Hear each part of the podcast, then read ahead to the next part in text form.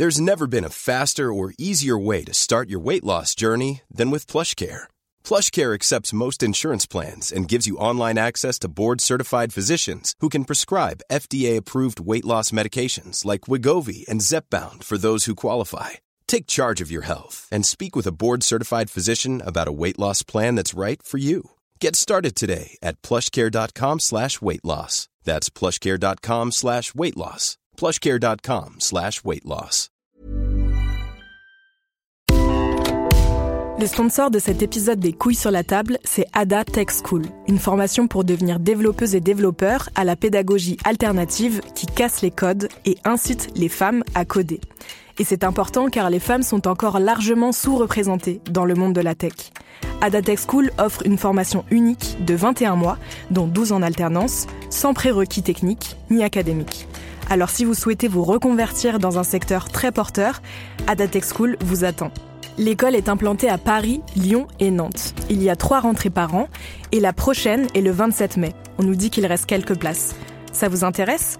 Vous pouvez postuler dès maintenant ou vous renseigner sur le site adatechschool.fr. Ada, A-D-A, Tech et School. Et en attendant, bon épisode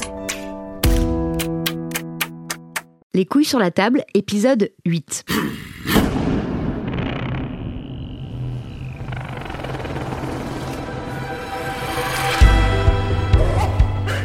S'il y a un livre à lire cette année sur les hommes et la masculinité, c'est bien celui-là.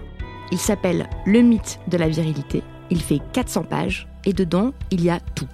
Des récits historiques, des analyses philosophiques, des anecdotes, des exemples pris à l'art, à la littérature, à la sculpture.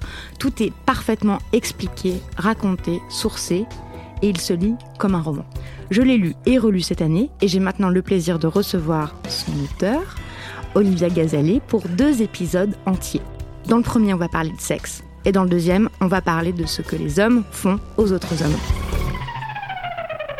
Olivia Gazalet, merci beaucoup d'avoir accepté d'être l'invité des couilles sur la table.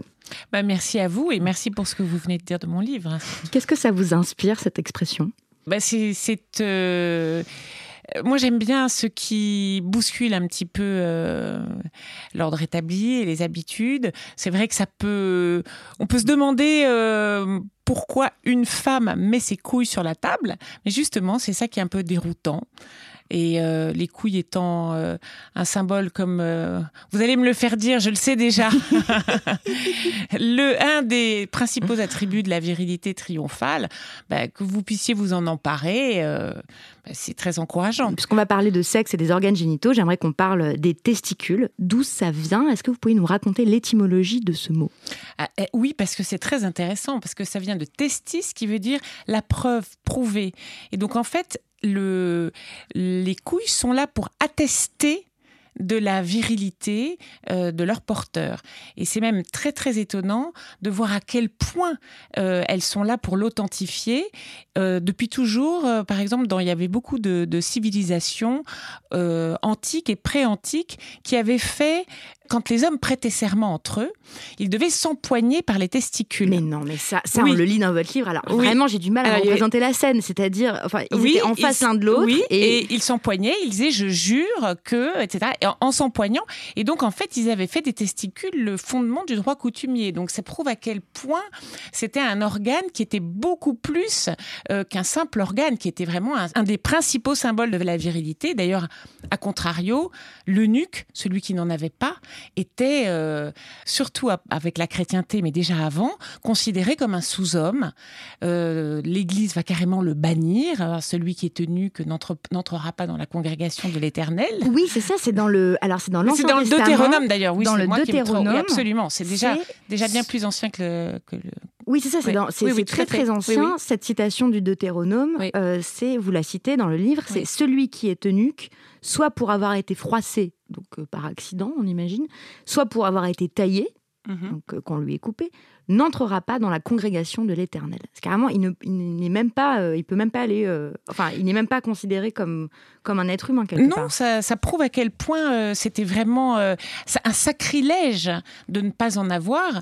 Et d'ailleurs, il y a une anecdote beaucoup plus tardive, mais qui est intéressante, parce qu'il y avait un, tribunal de l'impuissance au XVIe et au XVIIe siècle. Ah oui, ça vous en parlez longuement, c'est vraiment incroyable ce tribunal de l'impuissance. Racontez. Pardon. Et alors, il y a une histoire, une anecdote tristement célèbre, qui est raconté par Pierre Darmon dans un livre, euh, enfin l'historien Pierre Darmon dans un livre qui s'appelle, si ma mémoire est bonne, le tribunal de l'impuissance, justement. Et c'est une dénommée euh, Madeleine de la Châtre, bien nommée quand même, euh, qui épouse, enfin, qui se marie.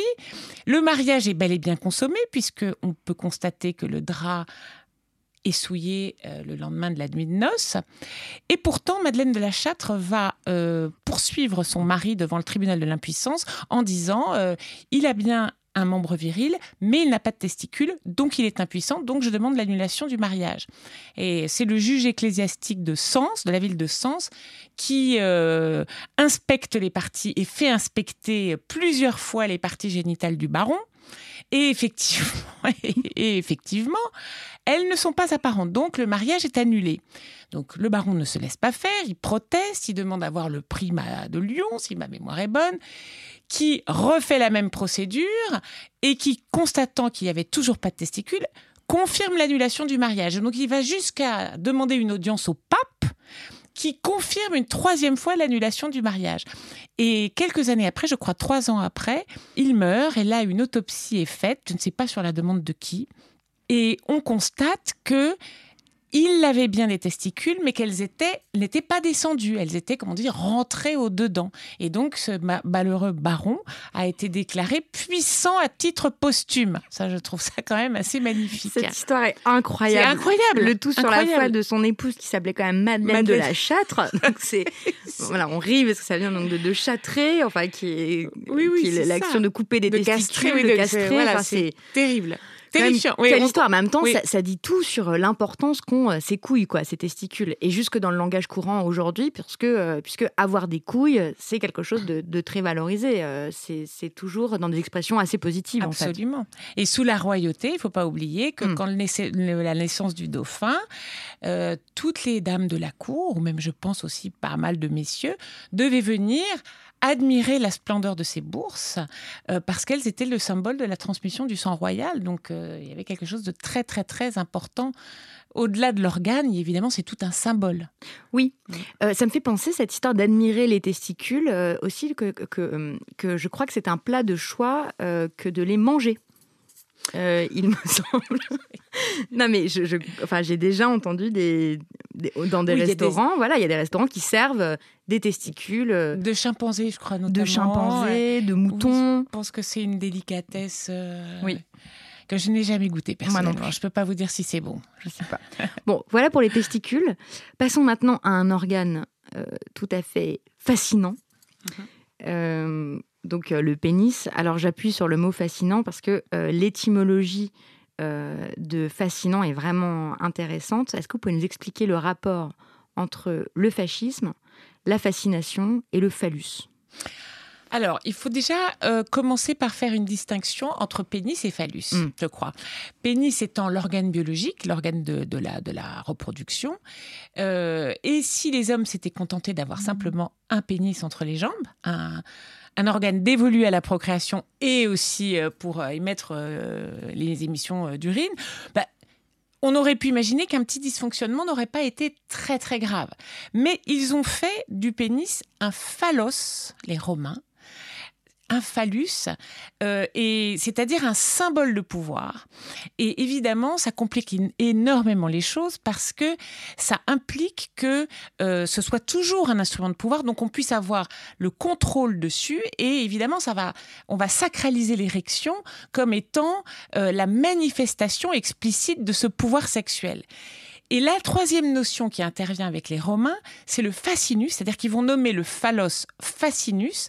C'est très bien montré dans un très beau livre de, Pascal Quignard qui s'appelle Le sexe et les froids, mm. où justement il montre que les Romains vont faire de la sexualité qui était encore joyeuse et polymorphe chez les, chez les Grecs, les Romains vont en faire quelque chose de pétrifiant parce qu'ils vont se subnubiler sur euh, le sexe qui dresse ou ne dresse pas, et c'est eux qui vont en faire véritablement le symbole de la puissance et de la domination.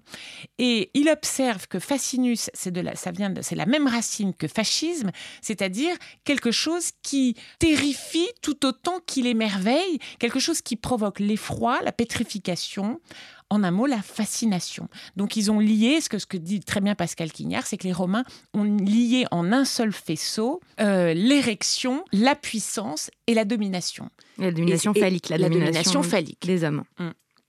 Et donc ça donne euh, ce mot de fascinant que je, du coup je ne prononce plus du tout en toute innocence. Hein. oui, à chaque fois, j'y pense. Ça a changé complètement ma manière de penser la, fascination.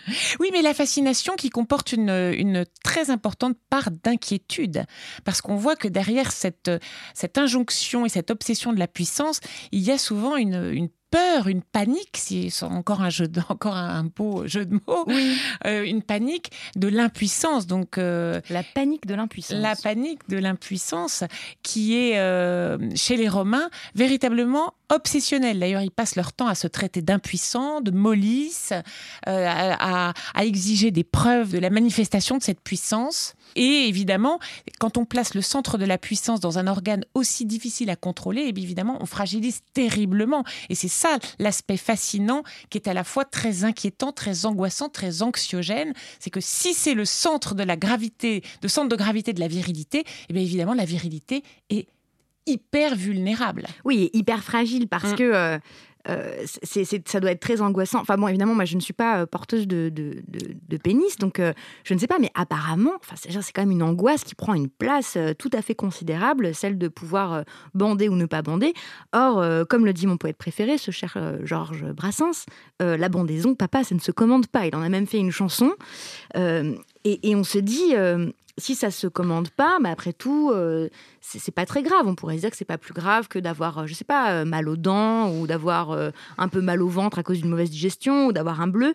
Mais ça devient quelque chose d'absolument dramatique en fait, de, ne pas pouvoir dresser, de ne pas pouvoir bander. Oui, parce que pour, pour bien comprendre ça, il faut se souvenir que pour, dans l'Antiquité gréco-romaine, et même, même, même déjà un peu avant, je pense que ça a commencé à partir du, euh, vraisemblablement à partir du néolithique, d'après euh, ce, que, ce que nous enseignent euh, des personnes, des anthropologues comme Françoise Héritier, il y a eu cette différenciation fondamentale entre la femme qui, elle, ne se gouverne pas parce qu'elle perd son sang, parce qu'elle perd ses fluides, parce qu'elle ne contrôle pas. La femme ne sait jamais quand elle va avoir ses règles, combien de temps elles vont durer, quand elles vont se suspendre, et puis quand, in fine, vers la cinquantaine, à quel moment ça va s'arrêter. Donc la femme est réputée euh, se subir. Alors que par opposition à cette passivité supposée de la femme, l'homme, lui, se gouverne. Et donc, la, virilité va se définir sans cesse et siècle après siècle se confirmer dans cette idée de maîtrise dont Aristote va faire vraiment la différenciation principale entre l'homme et la femme. Donc, il y a la supériorité d'abord du sperme sur le lait et puis du sang que l'homme, l'homme donne son sang, verse son sang, donc il se gouverne, donc il est apte à gouverner. Alors que la femme qui elle perd, son, sang, elle se subit, donc elle est faite pour subir, elle est faite pour se soumettre. Donc cette différenciation est fondamentale, ce qui fait que l'homme a absolument besoin de prouver sans cesse précisément qu'il maîtrise et qu'il contrôle. Et c'est pour ça que la perte de contrôle, pour lui, c'est le fiasco, c'est la déroute absolue. Le fiasco, pardon, c'est donc maintenant c'est passé dans le langage courant, mais un fiasco, ça, ça veut dire d'abord une, une, une panne érectile, en fait. C'est Oui, ne pas être capable de nous dresser. Oui, et c'est une véritable obsession dans toute l'histoire. Euh, et là, euh, il y a des histoires, des anecdotes à n'en plus finir. C'est euh, parce que, à la limite, faire un fiasco passe encore, mais il faut surtout pas que ça se sache. hein. et euh, le, le Louis XIV lui-même, qui est quand même le parangon de la virilité, guerrier, conquérant, qui un jour, et on peut imaginer que c'est pas la seule fois, euh, il fait un fiasco avec une dénommée Mademoiselle Dutronc. C'est tellement catastrophique qu'il s'évanouit en disant mais que va-t-il se passer si cette demoiselle n'est pas discrète et que le bruit va se répandre à la cour que le roi a failli? C'est impensable. Donc là encore, il y a une fragilisation terrible puisque chacun sait que la vérité c'est que ça ne se commande pas. Enfin, maintenant, on le sait, mais vous vous rappelez bien que pendant, en fait, la- pendant toute une époque, on a quand même pris euh, l'impuissance comme un signe euh, de châtiment divin. Oui, alors ça, ça nous vient de saint Augustin, euh, qui a inscrit donc la panne érectile dans le registre de la, de la, de la faute spirituelle, c'est-à-dire du péché. Attendez, euh, ne pas être capable d'avoir une érection, c'est un péché. Ben, c'est-à-dire qu'en fait, il, est, il nous explique dans la Ready to pop the question? The jewelers at BlueNile.com have got sparkle down to a science with beautiful lab grown diamonds worthy of your most brilliant moments. Their lab grown diamonds are independently graded and guaranteed identical to natural diamonds, and they're ready to ship to your door. Go to BlueNile.com and use promo code LISTEN to get $50 off your purchase of $500 or more. That's code LISTEN at BlueNile.com for $50 off. BlueNile.com code LISTEN. Hey, it's Danny Pellegrino from Everything Iconic. Ready to upgrade your style game without blowing your budget? Check out Quince. They've got all the good stuff shirts and polos, activewear, and fine leather goods, all at 50 to 80% less than other high end brands. And the best part? They're all about safe, ethical, and responsible manufacturing. Get that luxury vibe without the luxury price tag. Hit up quince.com slash upgrade for free shipping and 365 day returns on your next order. That's quince.com slash upgrade. De Dieu que au paradis, Ève euh, n'était absolument pas perturbée par euh, les, son membre. Il nous dit son membre ne lui posait pas de, questions, de, de problème. D'ailleurs, Adam. ils étaient nus. Qu'est-ce que j'ai dit? Ève. Pardon. Ève n'avait pas ce genre de, de soucis. Euh, mais pourquoi j'ai dit Ève? C'est parce que c'est Ève qui va évidemment le pousser à la faute. Ah bah c'est toujours Ève. Euh, bien sûr, c'est Ève la tentatrice, c'est Ève la, la, la coupable, la fautive. Mais à partir du moment où ils ont tous les deux péché, Dieu va dire à Adam, tu n'as pas voulu obéir à Dieu, eh bien à partir de maintenant, ton membre refusera de t'obéir. Et donc, les caprices de l'érection sont, d'après saint Augustin, le châtiment divin consécutif à la faute originelle d'Adam. Et donc, il va nous expliquer que c'est plus seulement, comme vous disiez, un défaut organique, de voilà, une, un petit dysfonctionnement passager. Non, c'est un cataclysme spirituel, c'est une faute majeure, c'est une déroute symbolique absolue. Et à partir de ce moment-là, évidemment, si vous êtes véritablement fautif, quand le sexe ne se dresse pas au bon moment. Et le mariage, enfin, évidemment, pour Saint-Augustin, c'est que dans le cadre du mariage que la question se pose, évidemment, puisqu'il n'y a que de sexualité que dans le cadre du mariage. Donc il dit, le mariage doit être consommé. Ça, c'est une ordonnance divine. Si le mariage n'est pas consommé, là encore, de même que celui qui ne possède pas de testicules, on est rejeté, euh, on est quasiment con considéré comme un criminel. C'est vraiment terrifiant. Et vous racontez d'ailleurs... En tout cas, un apostat ou un... Enfin, un, un pêcheur. Un pêcheur. Pour ne pas avoir eu d'érection. Oui. Et d'ailleurs, c'était l'un des objets de ce fameux tribunal de l'impuissance là dont on parlait tout à l'heure. Oui. C'était de vérifier, enfin c'était de juger euh, ces hommes qui ne, qui étaient euh, impuissants. Oui, mais et puis ça pouvait aller très loin parce qu'il y avait une épreuve. Oui, comment ça euh, se passait en le fait? congrès. Alors ben là, je vous renvoie au, à, au, toujours au même livre euh, de, de, Pierre Darmon. On demandait l'inspection des parties génitales comme ça a été fait au malheureux sur le bar, malheureux baron d'Argenton. Mais il pouvait arriver qu'il y ait carrément qu'on demande une épreuve qui s'appelait l'épreuve du congrès et où il fallait pouvoir accomplir, comme on disait, l'acte de chair à l'époque devant cinq médecins et cinq matrones chargés d'authentifier que l'érection avait bien eu lieu oh et l'intromission et l'émission. Il fallait que tout puisse avoir été dûment constaté. Donc vous imaginez d'où on vient quand même. Oh, la pression. Oui. Ça devait vraiment être terrifiant. Et encore, ce n'est pas le seul impératif que les hommes aient connu, puisque euh, bon, ce pénis peut devenir phallus donc en se dressant, mais lui-même est soumis à un certain nombre de normes. Et malheureusement, euh, on va contredire le dicton, parce que des Grecs aux Égyptiens, euh, de l'Antiquité à nos jours, il y a quelque chose qui est très clair, c'est que c'est bien la taille qui compte. La taille, c'est très important. Oui, mais alors là, il y, y, a quelque chose qui est vraiment intéressant, c'est que ce que je montre dans le livre, au-delà de la question sexuelle, parce que je ne voudrais pas donner l'impression que ça parle que de sexualité. Oh non, non, non, bien sûr juste, que juste non, non, non, je sais, c'est une partie. Mais d'une manière générale, les injonctions à la virilité sont à la fois coercitives. Euh, là, on vient de le voir dans l'ordre sexuel, mais elles le sont aussi pour d'autres sujets. Elles sont discriminatoires et elles sont surtout paradoxales, ces injonctions. En l'occurrence, l'injonction ici à avoir le pénis de bonne taille, c'est extrêmement paradoxal parce qu'on voit que dans l'histoire, il y a à la fois une stigmatisation des gros sexes, les sexes mm. protubérants, les porteurs de gros phallus sont considérés comme euh, des euh, comme, comme un peu euh, relevant de la bestialité. Ce sont les à Rome, ce sont les esclaves ou les sauvages ou les animaux qui ont des gros phallus. Et à la fois, il y a une stigmatisation des petits phallus parce que ce sont ceux qui sont évidemment soupçonnés de ne pas pouvoir dresser. Donc en fait, moyennant quoi, on n'est jamais dans la bonne. On est. C'est pour ça que je dis que la virilité, c'est quelque chose qui est un idéal après lequel les hommes courent, courent ont appris à devoir courir, plus exactement, depuis l'Antiquité gréco-romaine.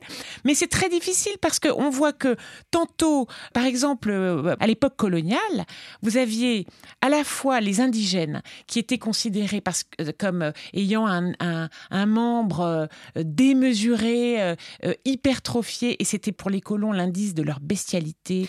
Et c'est un cliché, pardon de vous interrompre, mais c'est quand même un cliché qui perdure de nos jours, voilà, sur euh, enfin, c'est quelque chose qui se dit dans la, dans la pornographie, c'est un fantasme très répandu et c'est un, un gros cliché, quoi. Par exemple, les Noirs ont un gros phallus, par exemple.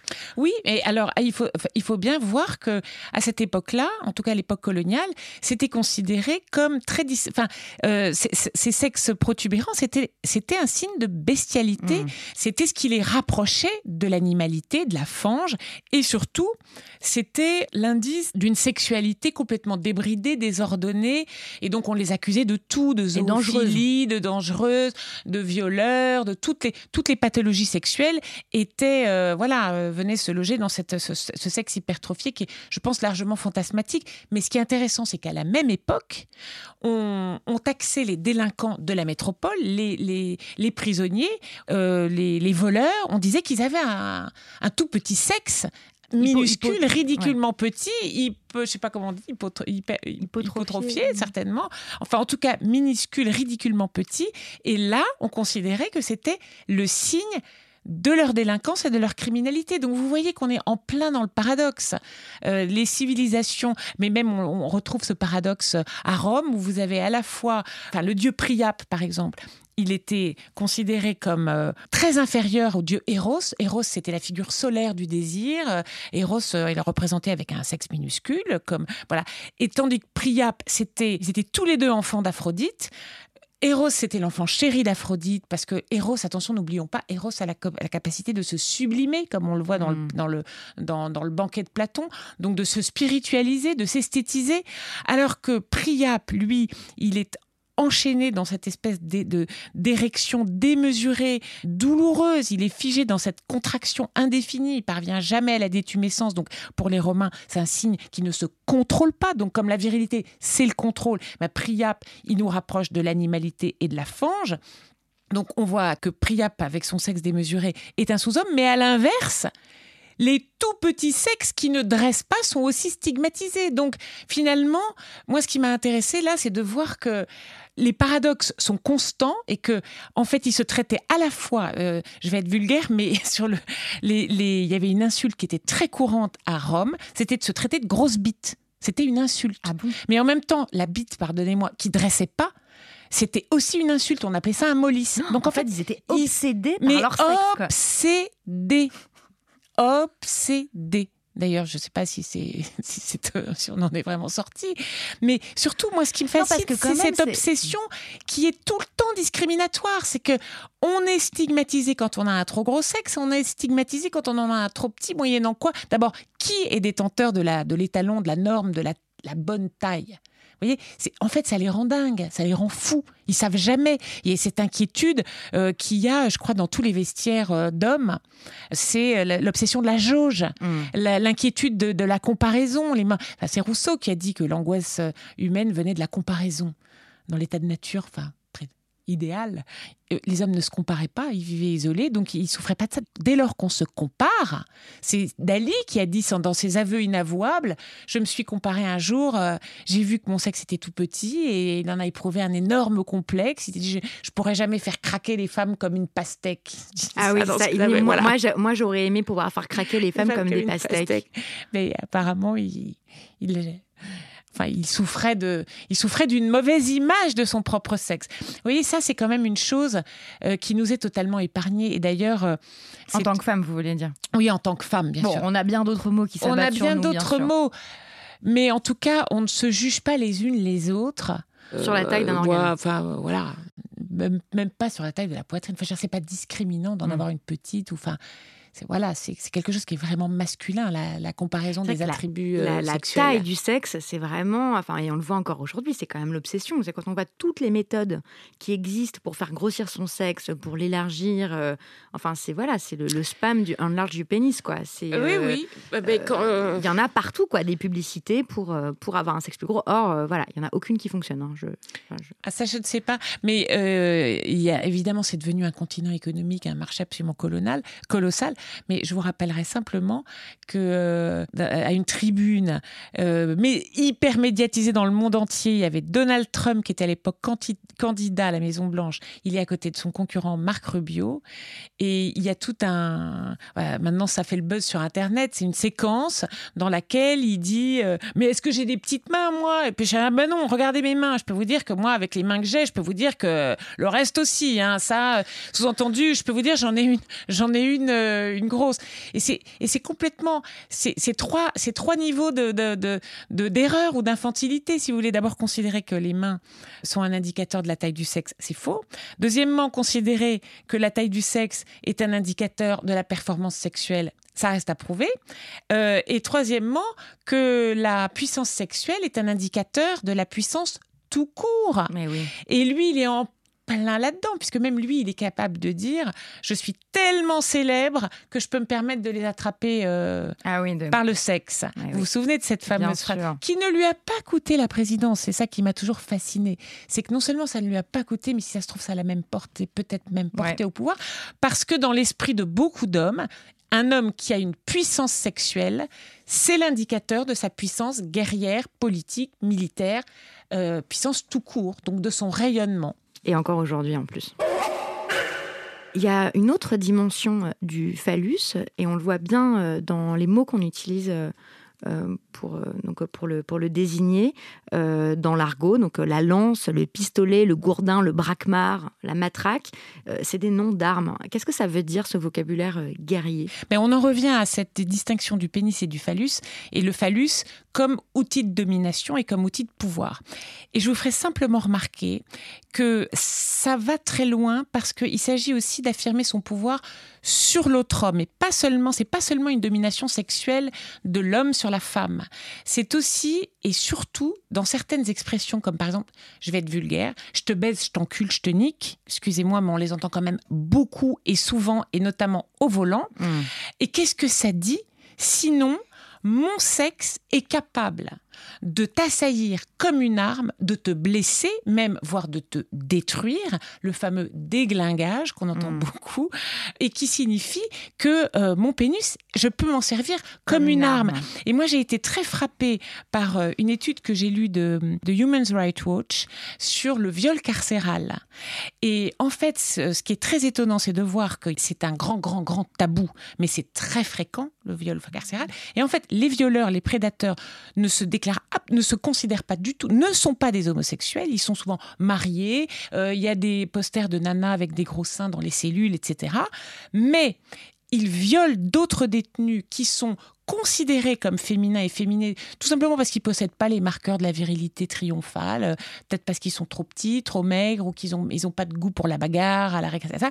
Et du coup, ils se font violer parce que là, c'est une manière de dire je te domine, je, moi je suis dominant, moi je suis au-dessus. Donc, ça vous prouve à quel point euh, le pénis est euh, assimilé à l'arme et tout simplement à la domination. Et c'est ce qui est très dommage. À la domination euh, des hommes sur les femmes et aussi des hommes, sur, les hommes. sur les hommes. Ça me fait une transition parfaite pour le neuvième épisode dans lequel on va, on va poursuivre sur, sur ce sujet, sur ce très vaste sujet de ce que les hommes font aux autres hommes.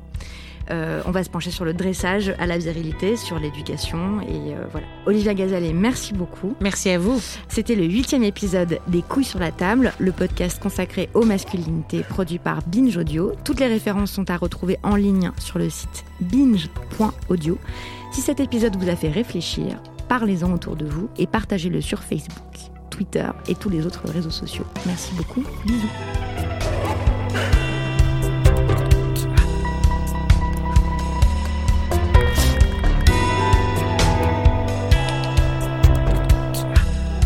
Binge Audio. Ah non, Binge.